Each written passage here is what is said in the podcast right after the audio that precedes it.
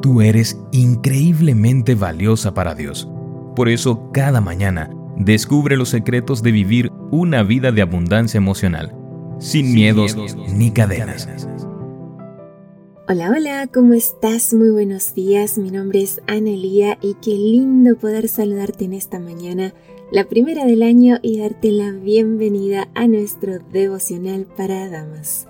Hija mía, no tengas miedo, se titula nuestro libro devocional y su autora es Arsenia Fernández Ukele, teóloga, educadora especialista en familia y desarrollo infantil que ha sido misionera en África, Cuba, Argentina, Venezuela y Colombia y actualmente se desempeña como profesora de castellano en Toledo, Ohio. Es anciana y tesorera de su iglesia local y en su tiempo libre graba programas para la televisora local en Estados Unidos, Venezuela y varias emisoras cristianas. Además, predica y presenta seminarios en reuniones de damas. Amiga, qué bendición que podamos contar con este material para nuestro enriquecimiento y fortalecimiento espiritual a lo largo de este año. Pasemos ahora sí a nuestra meditación que se titula El primer miedo. Leo en Génesis capítulo 3, versículo 10.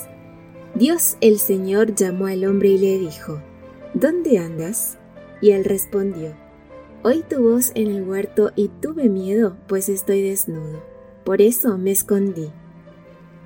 El miedo es la primera emoción mencionada en la Biblia. ¿Cuándo nació el miedo? ¿Antes o después del pecado? Un famoso escritor cristiano asegura que si Eva no hubiese tenido miedo de la serpiente, la habría confrontado con éxito, pero tanto Eva como Adán hablaron poco, no supieron manejar el miedo y el miedo los manejó a ellos. De acuerdo con esta teoría, el miedo antecedería al pecado. Sin embargo, el comentario bíblico adventista da una explicación mucho más acertada. Pero el sonido de la aproximación de Dios fue entonces un motivo de alarma. Ambos sintieron que de ninguna manera se atrevían a encontrarse con su Creador. Ni la humildad ni el pudor fueron la razón de su temor, sino un profundo sentimiento de culpabilidad. Es verdad, el miedo apareció cuando nuestros primeros padres enfrentaron a Dios después de pecar. El miedo no es algo exclusivo de un género específico. Fue Adán quien al darse cuenta de su condición lo confesó primero. Un miedo mal manejado lleva al pecado y el pecado nos lleva a escondernos. Como todos hemos pecado, todos nos escondemos. Tal vez no detrás de arbustos, pero quizá detrás de un horario recargado, detrás de un mal carácter, incluso detrás de responsabilidades eclesiásticas.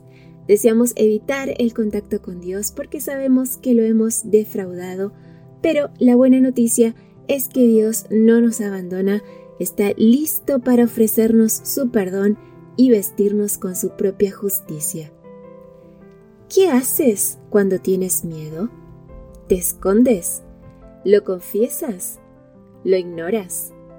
El miedo de Adán lo llevó a culpar a su esposa y en última instancia a Dios mismo, que es quien había creado a Eva. ¿Y tú? ¿Culpas a otros de tus propios actos cuando tienes miedo? Algo positivo del miedo es que nos hace ver nuestra débil condición. Expresa tus miedos, confiésalos a Dios, reconoce tu condición y acepta el perdón divino. Haz un inventario de tus miedos. ¿Cuáles son producto de la desobediencia? ¿A quién culpas cuando tienes miedo? ¿Qué miedos te están llevando a pecar y esconderte de Dios? Amiga, acércate confiadamente a tu Padre Celestial. Jesús te ama demasiado como para abandonarte cuando sientes miedo y dejarte con dudas de su gracia infinita.